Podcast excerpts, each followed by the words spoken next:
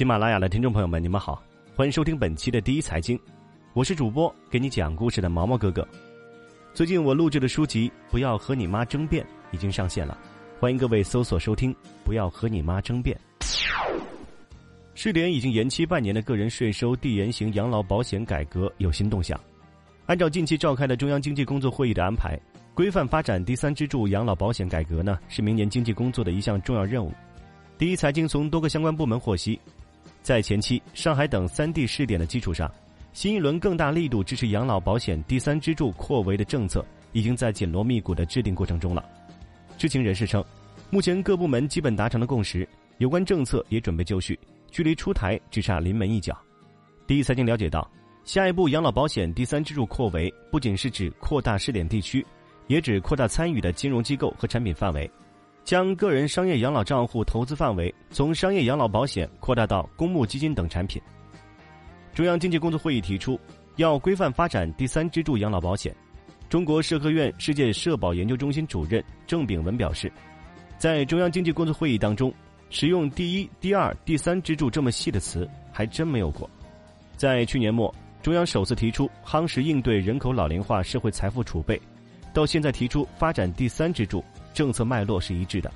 上世纪九十年代中期，在世界银行的推动之下，我国建立了三大支柱组成的城镇职工养老保险制度。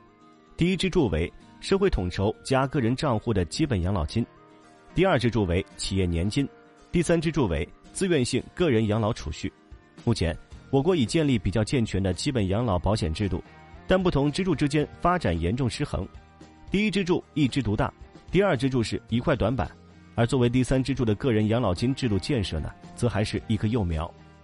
我国的个人养老金制度建设于二零一八年五月一日启动，国家决定在上海市、福建省和苏州工业园区试点实施个人税收递延型商业养老保险，期限暂定一年。所谓税延型养老险呢，是由保险公司承保的一种商业养老保险，是由保险公司承保的一种商业养老保险。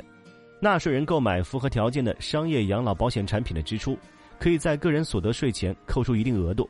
对养老金账户积累阶段的增值收益免税，等个人领取时再按规定缴纳个人所得税。到今年底，税延型养老险试点已经比原计划延期了超过半年，但从实际效果来看呢，并不太理想。朱俊生认为。我国养老保险第三支柱，由于在收入分配格局、养老金结构、税收激励政策以及监管制度等多方面存在提升空间，发展的潜力未充分释放。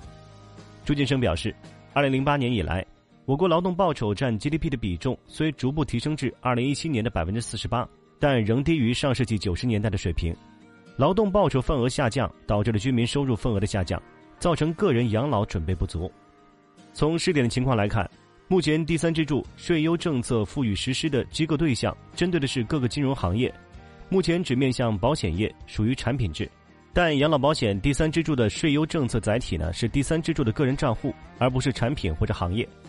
影响从产品制到账户制转型，主要有两个因素：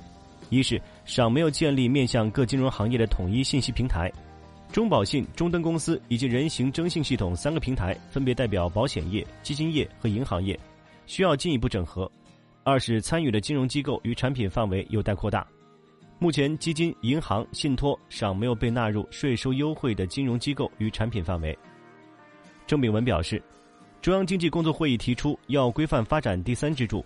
规范发展的意思呢有两条：第一是坚持真正的账户制；第二是每个人都有一个账户。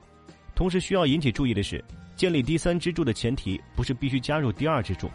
第三支柱和其他支柱之间呢，应该是平行的关系，多一个选择给老百姓，多一份退休金。“十四五”规划纲要提出完善多层次养老保险体系，进一步挖掘养老保险第三支柱的发展潜力，是完善养老保险体系的重要路径。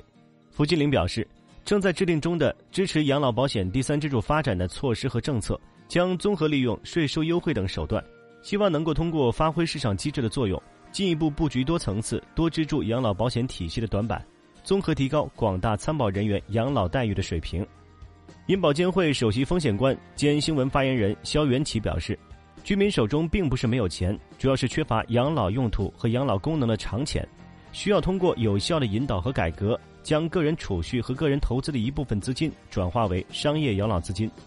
朱俊生认为，应适当降低基本养老保险的缴费比例，为第三支柱发展提供空间。我国第一支柱缴费率水平虽有所降低，但是仍排在世界前列。